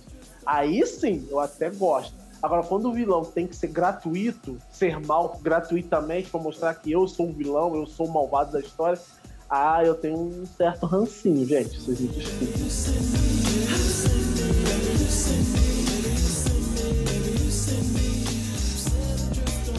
Então, gente, então para não fugir no assunto sutileza, eu tenho que falar de Agnaldo Silva. Porque Agnaldo Silva tem uma obsessão em criar uma nova Nazaré. É uma coisa impressionante. Ele bateu na trave em duas caras com a Silvia. A Silvia, necessariamente, ela não, ela não seria a vilã da novela, né? Tudo indicava que seria o Marconi Ferraço, né? Por ele estar querendo construir aquele prédio dentro da favela da Portelinha. Mas a Silvia foi ganhando uma projeção tão grande e, tipo, a Aline Moraes brilhou tanto que ela virou um meme instantâneo da internet, né? Não chegou aos pés da Nazaré, claro. Nenhuma outra, nenhuma outra personagem ia conseguir chegar aos pés da, da criação do próprio Agnaldo com a Nazaré. Mas a Silvia conseguiu ser uma vilã, assim, surpreendente. A, pra mim, a cena marcante, as cenas marcantes é ela falando que ia acabar com a festa do filho da Maria Paula, se jogando da escada. Surtadíssima. Ai, eu, de- eu, tô- eu odeio felicidade. Ai, eu vou acabar com essa festa. Ela se joga. Não vou aguentar essa palhaçada aqui embaixo. Hora de acabar com a festa. E a Susana Vieira com aquela cara de tonta, assustada. Uma coisa maravilhosa, gente. Aquela cena eu vibrei tanto. E a segunda cena foi ela no meio do lago, colocando o filho da Maria Paula pra morrer afogado. Nossa, é mesmo. doida. Essa mulher tá doida, eu amo essa mulher. E depois disso, Agnaldo Silva parece que ficou ficcionado. Não, eu tenho que fazer uma nova Nazaré. Eu tenho que fazer uma vilã que seja superior a Nazaré. E bateu na trave duas vezes, né? Porque a Tereza Cristina em Fina Estampa era uma caricatura. Né? Não tem nem como dizer que foi uma, foi uma vilã. Inclusive, ela, ela agradeceu a própria Nazaré, não foi ela A que agradeceu Nazaré, no texto. Então, ele se empurrou, né? autorreferenciava, né? Obrigada, Nazaré Tedesco. se autorreferenciava. E aquilo ali não foi nem de longe uma vilã. Depois veio Império, que ah, ah, tudo indicava que, segundo a, a grande mídia noticiava, a Maria Marta com a Cora seriam a dupla de vilãs que iriam infernizar a vida do comendador. Faz nem cosquinha. Né? Não, não faz nem cosquinha, né? E- Eu e, falo, eu já falei num episódio. Lília Cabral, se aparecer no seu celular assim, ligando, Agnaldo Silva, não atende, amada. Porque não atende. Põe assim, não atender na frente do nome, porque é só furada, coitada. E teve o agravante da Drica Moraes, né? Ter ficado doente, né? Então a Cora, que ao tudo indica poderia render na novela, acabou que não rendeu. E o Agnaldo, assim, teve que botar a cabeça pra funcionar. Fez com que a personagem tomasse um xixi de jacaré e rejuvenescesse a Marjorie Chiano, que era a Cora do, do- da primeira fase da novela, né? Então, aquele momento Isso que agora porque ele deve ter tentado com a Globo trazer a Nazaré de volta e a- o pessoal falou: não, Agnaldo, não surta. Como que você vai enfiar a Nazaré nesse. nesse... Não é assim. Ô, gente, mas a Cora, ela tinha uma pegada meio perpétua, né? Tinha, ela era tinha toda essa pura, coisa da pureza, da moralidade. Exatamente, da moralidade. Mas ficava lá cobiçando o Romulo Arantes. Cheirando cueca, gente. Gosto. gente, que horror. Só faltava colocar a cueca na cara, fica cheirando, que era uma coisa terrível aquilo, gente. Deus que É, mas não deu, né, Tião? Ele tentou e, tentou inclusive, agora não vamos nem mencionar o sétimo guardião, com a Lília Cabral falando que agora será a minha vilã. O Agnaldo prometeu. E agora, né, na época do lançamento da novela, ela falou: agora eu acho que vai ser a minha vilã. E deu no que Amiga, deu, né? tá que nem voltando pro ex. Agora vai ser diferente. não vai. Amiga, não vai.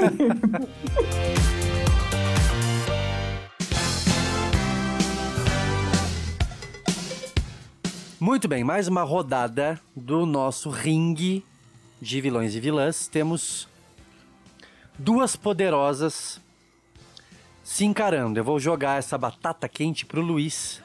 Manda. Eu quero saber, Luiz, é, qual dessas duas figuras se daria melhor. São diferentes, são pesos, são as duas são incríveis, mas são, são pegadas diferentes. Flora, Patrícia Pilar é a favorita, é completamente despirocada, versus Maria de Fátima, Glória Pires em Vale Tudo. Tá, quem, quem tombaria quem? Quem tombaria quem? Tombaria no sentido mataria? Pode ser também. Pode ser também. Porque, não, a Flora, ela não hesita, ela atira. Então a Maria de Fátima não teria como sair dessa, não. A não ser que a Flora tivesse presa, né? Aí seria diferente. É. Porque, né, ela não fica solta tanto tempo. A Flora, talvez, talvez a Flora seja uma das poucas vilãs que não conta até 10 ali, não conta até 5, não- né? Talvez Ah, seja ela uma tira, das né? poucas que. Não, talvez ela conta assim pra fazer um, um terror psicológico com a pessoa, né? Mas ela atira. É, talvez ela fale pra pessoa assim: eu vou contar até cinco e atirando três. Sim. confia demais, você confia demais. E dá o tiro. Eu acho que são duas interpretações incríveis, assim. é, Sim, são. A, a Glória tava num. au- num do- assim, a- acho que Glória Pires está sempre no seu melhor, né? Com algumas exceções ali. É, mas é, a Maria de Fátima era, também era muito livre. Né? Também era muito. Eu acho que a Maria de Fátima. é, todo mundo fala da Odete e tudo mais. Que Não, mas a a Maria de Fátima não era vilã. Ela era alpinista. Você não Ela acha que ela era vilã? Ai, ela só queria se dar bem, coitada. Vamos deixar ela lá.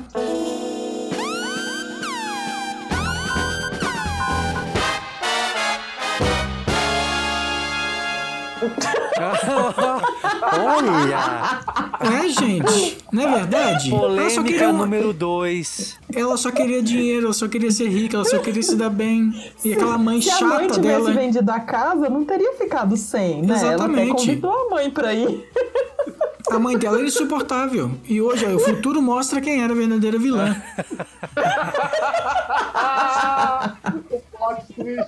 Então ela fez pouco em vender a casa. Teria, teria que, ter, teria que ter vendido a mãe.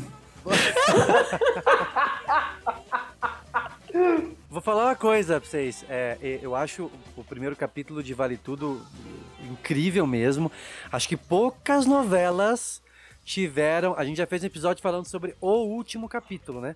Mas poucas novelas tiveram um gancho de primeiro capítulo tão impressionante quanto Vale Tudo, com a Raquel descobrindo que a menina que, nossa, minha, do, a, a minha doce filha e tal, tinha vendido a casa. Aconteceu alguma coisa com a Fátima? Maior de idade, Raquel. Foi perfeitamente legal. Mas como vendeu a casa? Seu Isidoro estava interessado. Há mais de 15 dias que ele estava em negociação. Mas a Fátima não ia fazer uma coisa dessa sem falar comigo.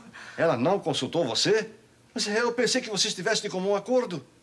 Gente, isso só pode ser um mal entendido. Nunca nessa vida que a Fátima ia fazer. Pelo contrato, você tem apenas três dias para desocupar o imóvel. e tinha ido embora pra se hospedar no Copacabana Palace. Acho que poucas vezes, poucos ganchos foram tão incríveis, né?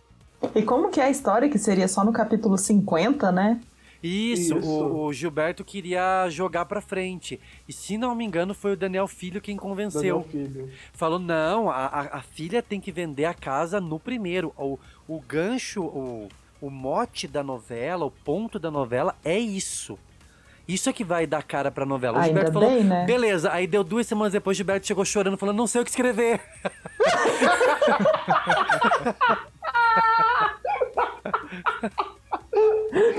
Nossa, se ele fez aquilo não sabendo escrever, imagina mas se é, soubesse, mas é, né? Mas é, Luiz, porque é, ele adiantou, né? Muita. Imagina, adiantou. é, Sei lá, o que, que ia acontecer? Se ele segurar por 30, imagina, porque fosse 30, 40, 50 capítulos, é muito tempo no Chove Não Molha. A graça, justamente, imagina, deu toda a cara da novela, porque aí a Raquel já foi pro Rio, aí já tinha toda a história de cruzar com os personagens ali, né? Cruzar com, com o Fagundes. Então deu toda a cara. Na verdade, a- mais uma vez, a vilã salvando a novela. Porque se não fosse a, né, a, mesma coisa, a mesma coisa a Flora, né? O ponto de partida de a favorita é Flora saindo da prisão depois de tantos anos pagando a pena e tudo mais. E aí a Donatella doida, praticamente metade do capítulo dentro do quarto, né? Ligando pra um, ligando pra outro, xingando Silveirinha. então, é, a Flora também movimenta o início da novela.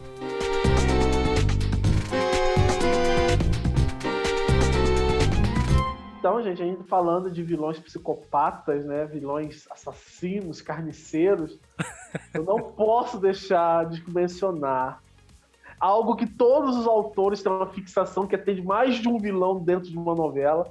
E até o momento, acho que só Silvio de Abreu po- possui o título com a inesquecível A Próxima Vítima. Gente, É, Imagina é uma uma, novela onde entre os vilões está a família Ferreto, né? Que é a, a tia, né? A É um ninho de cobras, né? Uma máfia. gente, né? É a máfia do, do poderoso chefão de saias, né? A Francesca, a Isabela Ferreto, né? O Claudio Hanna espetacular no papel. A Bambina. Mas, gente, correndo. É, isso mesmo. e correndo por fora, bem sutilmente, está o assassino do Opala Preto. Que ninguém sabia quem era, e era o grande vilão da novela. A gente só sabia quando aparecia o personagem recebendo a lista do horóscopo chinês e todo mundo ficando apavorado. Meu Deus, eu serei a próxima vítima, eu recebi o horóscopo chinês. Então, tinha um segundo vilão que ninguém sabia quem era. Então, tipo, cara, imagina o Silvio de Abreu, o crânio, a cabeça dele, como é que foi dele escrever uma novela que tinha os vilões, né, propriamente ditos, né, que estavam ali diante dos nossos olhos, né? A Isabela fazendo horrores com o tio dela, né, trepando em cima da, da, da mesa da cozinha, né, e tudo mais. Inclusive aquela cena, aquela cena, porque a Isabela era uma vilã que, vamos falar a verdade, ela sofreu metade da novela, né? Porque ela apanhou, ela foi jogada É, escada. quando o Marcos Frota descobre, né? E isso foi, inclusive... Mas ela não a- era vilã. Olha lá! Ela era vagabunda. É, Ela era vagabunda, não era vilã. Era só Olha, no rabo, né? terceira polêmica. Isabela não era vilã. Gente, a Isabela, Luiz, se a Isabela não era vilã, não era vilã, gente que ela fazia, ela dobrava meio mundo, né? Gente, Aí- vilão é o, é o tio que dá uma facada nela. Ai, não, realmente, realmente. É, isso, verdade. isso assim, ó, vou falar uma coisa. Tanto é que é, na- durante a gravação, tanto na sequência, porque aconteceram dois fatos grandes pra quem não lembra de A Próxima Vítima. A Isabela tinha um caso com o próprio tio, era uma boa moça, né? E aí. é, E transavam na cozinha da casa da família inteira. É, Não era só na casa do tio ou, da- ou dela, era da casa da família Ferreto, o lar dos Ferreto. A Filomena ia dormir, se preparar pra dormir, que eu achava maravilhoso, que era uma coisa meio chaves. Todos iam pros seus quartos pra dormir com aqueles, roup- aqueles roupões enormes. E aí ela ia dar pro tio lá na cozinha. E aí aconteceram duas coisas, né? A primeira dela ser. É, é, pega no, no- no- em flagra, Isso, né? ela era noiva. Noiva, exatamente, é, com é, noiva do, do Marcos Frota. E aí ele joga ela escadaria abaixo na mansão. Que já Hum. é um negócio absurdo. Que foi um negócio pra Cláudia gravar, porque era uma cena de uma violência tremenda, né? E aí, depois disso, foi isso, né? Depois veio a facada. Porque aí Uhum. o, o, o, O, eu não sei bem como foi, que eu não, eu não me lembro é, é, as circunstâncias bizarras que ela convenceu a tia Filomena de que, não, tudo bem, eu vou ficar com o tio Marcelo. eu vou ficar com ele. E a Filomena aceitou. De repente, o Marcelo descobriu que a Bambina estava tendo um caso com outro homem que era o, o proteger lá, o, o, o- da- da outra tia. Não era isso? da Rosa Maria Murtinho, é. Da Rosa Maria Murtinho, que era o Alexandre Borges, é, que era o galã na época e tudo mais. E aí tem uma cena que é o que Eu acho que foi no final que ela. Ai, que mais susto, pros capítulos finais que ela toma a facada. Isso, é quase na reta final mesmo. E aí ela leva uma facada. Quando o Marcelo descobre que era o Zé Wilker, numa das cenas mais impressionantes da história da TV. É um negócio absurdo. Diz que foi uma saia justa, ela se sentiu super mal, ela brigou com o Jorge Fernando, na, assim, né? Ela, ela, ela, ela falou que não queria gravar, ela tava chateada, e a gente entende. Porque ela leva uma facada no rosto, gente. É um negócio assim. Sim. É, É horrível. É horrível, é terrível. Mas assim, bem lembrado, Tião, porque a próxima vítima, além da Isabela, a gente tinha todo o clã da família Ferreto, porque praticamente só quem prestava era a Carmela, né? É, exatamente. Que era a mãe da exatamente. Isabela, coitada ali. O, o resto era o Eliseu, que era. o- e O, o, o Yuri lembrou do Gianfrancesco Guarnieri, que era uma espécie de poderoso chefão aposentado há muito tempo já. Ele tava ali quieto, lendo seu jornal, né? E, e aí ele estava cercado por essas mulheres é, é, muito poderosas. E aí a próxima vítima é, é, pincelavam vários vilões, né? Ao longo da novela. Mas o maior, de fato, era o assassino do, do Opala Preto. Na verdade, eram vilões que brigavam entre eles, né? Tipo, é, era família. Não era tipo se juntar pra fazer uma coisa só, era todo mundo um contra o outro, né? É, Yuri, era um jogo bem interessante, assim. Bem interessante, sim.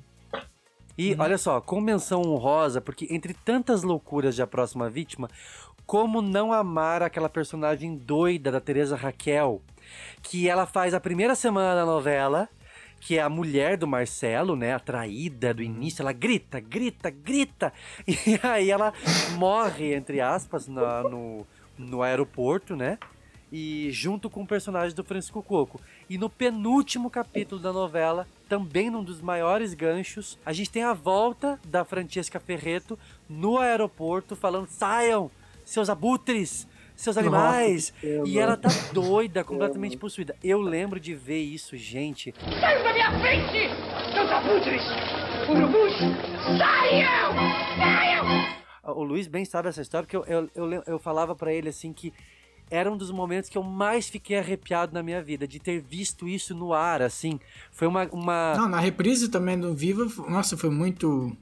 Foi doido, É, né, mu- Luiz? da- Muito É. doido, assim, é uma sensação co- como se estivesse vendo no dia, lá na hora, de quando, de quando passou.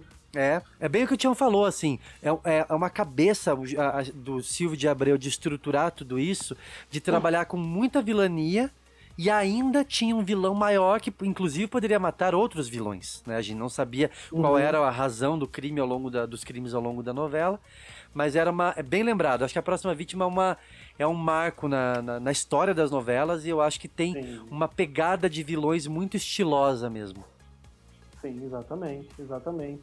E as mortes pelo assassino do Opala são inesquecíveis, gente.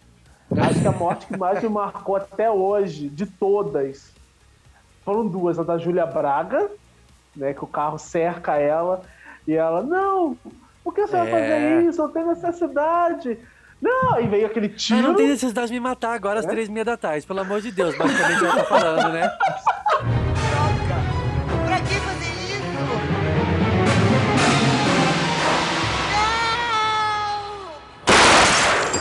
Que cidade é essa, pelo amor de Deus? Três e meia da tarde nessa rua vazia. E a segunda morte é a do, do personagem do, do Antônio Pitanga, dentro do fosso do elevador. Gente, acho que aquela morte até hoje é escabrosa. É. Gente, ele- o sapato voando depois que ele cai. que coisa assus... Ainda teve daquela senhora, né? Que era inválida a novela inteira. Aí quando o assassino aparece, ela tá andando.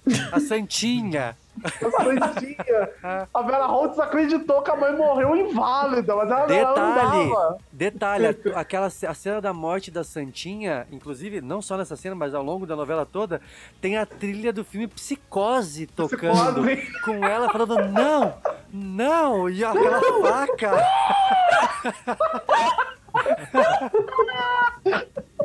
Ai, gente, muito bom. Você, Não! Não! Não, pelo amor de Deus! Pelo amor de Deus! Não!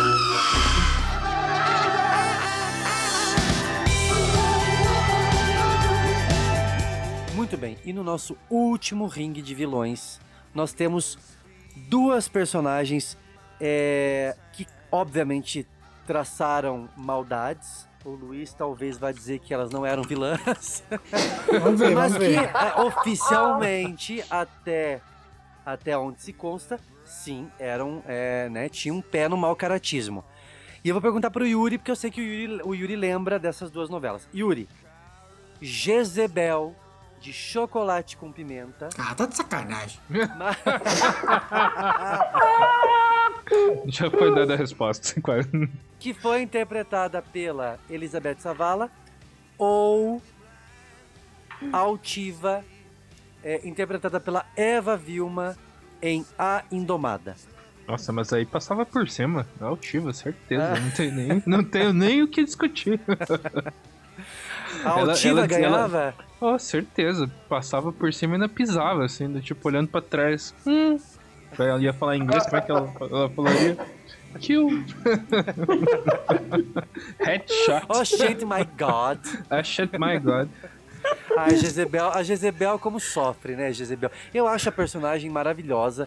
Revendo agora recentemente Chocolate com Pimenta no Viva, eu não revi inteira, mas vi bons trechos. Que personagem deliciosa, né? E ela era malvada. era uma malvada que sofria muito, inclusive nas mãos do autor, né? Porque ela começou Uhum. a improvisar texto e o Valci calou a boca da, da Savala durante uma semana. Ela ficou sem falar nada uma semana da novela. Eu acho Jezebel uma delícia. É uma, é uma das melhores vilãs cômicas pra mim. É, a Altiva também tinha essa questão do cômico, mas era tipo, você ria da, da forma como ela falava, né? Que essa coisa de misturar o inglês com o português, que também era Isso. da- da própria cidade. E ela só ganhou esse lado mais macabro na, na reta final da novela, né? E depois que ela morre e tal, daí o cara ainda vai querer ajudar ela. Ah, mas você vai morrer, não, não, sei o quê. Daí ela. É o que a gente chama hoje, Yuri, quando a vilã toma uma, esse desvio, a gente pode chamar hoje de efeito Thelma. Thelma. né? quando a vilã toma um desvio aí, e aí a gente fica. Hum, mas a Altiva, verdade, a Altiva ela era cômica e ela foi ficando um pouco mais sinistra na reta final, até virar. virar bruxa, né? Virar poltergeist. Virar poltergeist, como você falou. E daí tinha toda aquela, né, toda a história dela lá. Eu, I will be back. Eu voltarei. Eu voltarei. Seu Gente. bando de pulhas. E falando nisso, eu lembrei de um vilão que o, o Luiz adora, né? Que é um vilão fantasminha. Alexandre, o Quem? grande vilão. Esse sim é vilão. Ah, o Alexandre é vilão. Porque vem, vem do inferno pra poder, né, perseguir as pessoas. Esse- Soprar no é ouvido vilão. da Laura Cardoso, tadinha. Sim. Ei, olha só, eu tenho, eu tenho um ringue de vilões extra aqui que eu quero, que eu quero perguntar pra vocês, pra todo mundo. É, quem bate quem aqui? Alexandre de, de Aviar. Quem bate Alexandre, em quem? É Alexandre. maravilhoso. Ele bate. Quem bate em quem? Alexandre de Aviagem ou Marcos Raqueteiro de Mulheres Apaixonadas? Alexandre. Alexandre, ele possui ele e enfia, enfia a raquete no rabo. Se auto. auto raqueta. Ai, meu Deus do céu. Mais um extra, tá? Que são, que são parecidos também na, na grife Gilberto Braga. Olavo de Paraíso Tropical ou Renato Mendes em Celebridade? Olavo. Olavo. Também. E, o, Olavo abre, a- vai abrir a- o fogo lá, o, fogo, o fogão da, da casa do Renato e o Renato vai morrer. Ah, é, mas vai abrir o gás, né? Aí quando o Renato acender a luz, vai explodir. Explodir, é verdade.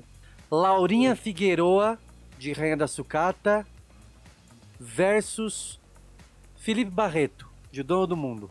Ó, ó, o detalhe, pra quem não lembra, a Laurinha Figueroa, ela conseguiu a proeza, pra mim, eu acho que é o maior ato de maldade que eu já vi numa novela de burrice, que ela se matou pra incriminar outra pessoa, né? Ela pegou o brinco da sucateira e foi pro abraço, vambora. Eu acho então que eu acho que a Laurinha pegaria o bisturi e pularia do prédio pra Sua vida acaba agora!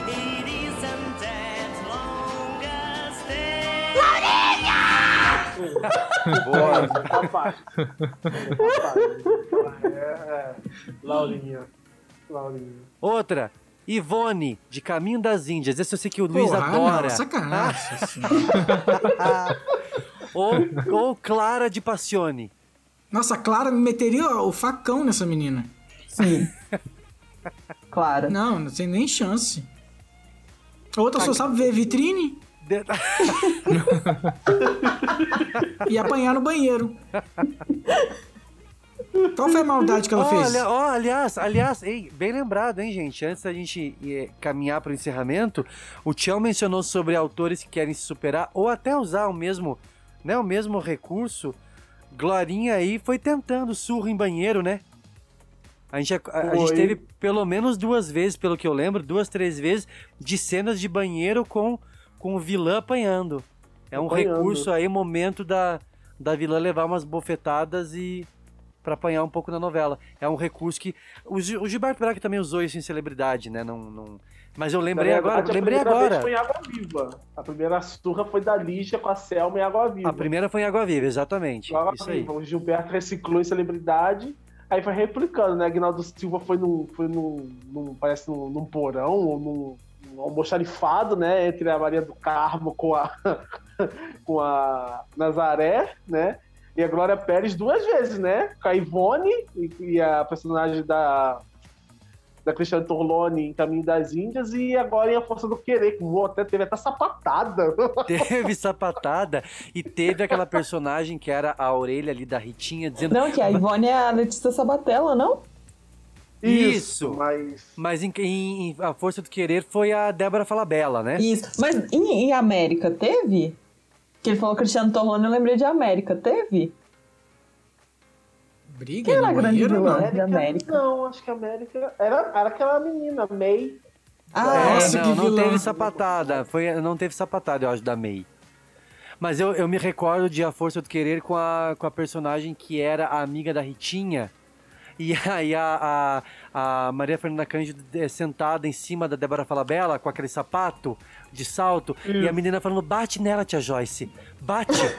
Bate, tia Joyce. Vou mandar mais um extra pra vocês agora, que é vocês que são os entendidos de novela. Então, manda. é a, a Violante, que é a Drica Moraes em Chica da Silva, ou a Perpétua de Tieto? Ah, meu Deus, são duas muito. Olha, eu acho que violante, eu acho que violante derruba perpétua, viu? Eu lembro da Drica, e a Drica, engraçado que a Drica também era bem novinha quando fez a Violante. Eu acho que é bem no efeito da Débora de Felicidade, que a gente mencionou agora mais cedo. A, a, a Drica tava, tava muito intensa na personagem. A, a Violante era muito louca, né? Acho que foi o maior destaque dela, né? Que ela sempre fazia papéis menores em novelas. E a Violante foi o papel que despontou ela pra, pra depois vir pra Globo, era uma vez, e deslanchar depois como a Marcela de Flávia Rosa e por aí vai. É. né? Aquela cena dela comendo feijão com carne de escravo é uma coisa. Se vocês não viram, vocês têm que assistir, gente. É muito bom. Ela falando, que carne suculenta, macia. Meu, que terrível. Aí Chica da Silva chega e fala: ah, é a carne do seu escravo que tava me vigiando. Eu lembro disso, gente do céu. É esse Valci que a gente quer, gente. É esse Deus. Muito bem, gente, chegamos aos créditos de mais um episódio do Novelesco, o último episódio da temporada, né? Como eu falei que só sobrevivemos ao verão que se foi. É, eu quero agradecer a todo mundo que participou desse episódio, né? A todos vocês e dos outros 11 episódios que a gente produziu nessa temporada. Lari, Luiz, Yuri, Tião, que estiveram aqui comigo hoje.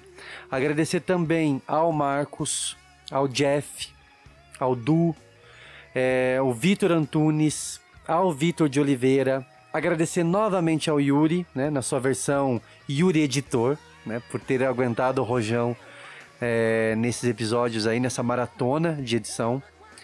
É, todos vocês contribuíram muito para engrossar o papo. Eu acho que para trazer muito conteúdo bacana, para a gente refletir sobre tópicos muitas vezes é, separados, né, distintos entre si, mas todos relacionados com essa nossa paixão que a gente fala desde o primeiro episódio na primeira temporada, que é a telenovela. Quero agradecer, claro, a- aos nossos ouvintes, principalmente aqueles que já acompanham e apoiam o projeto novelesco desde a primeira temporada, que compartilham cada episódio nas redes sociais, que interagem com a gente, que sugerem pautas, que trazem dúvidas, que elogiam, que cobram, né? enfim, todo o time, eu falo em nome de, de todo mundo que integra o projeto, que participou dos episódios, né? A gente fica muito feliz com esse retorno e feliz em ver que essa comunidade de noveleiros, é, noveleiros do bem, né? Tá crescendo, vem crescendo.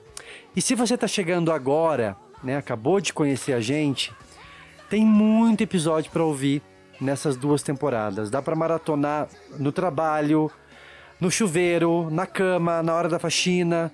Eu fui contabilizar, gente, tem mais de 30 horas de papo e de muita risada esperando por você no Spotify, no Google Podcasts, no Deezer ou no seu agregador favorito. Continua seguindo a gente no novelescobr no Twitter e no Instagram para saber das novidades. Um grande beijo e a gente te espera na terceira temporada do Novelesco. Tchau!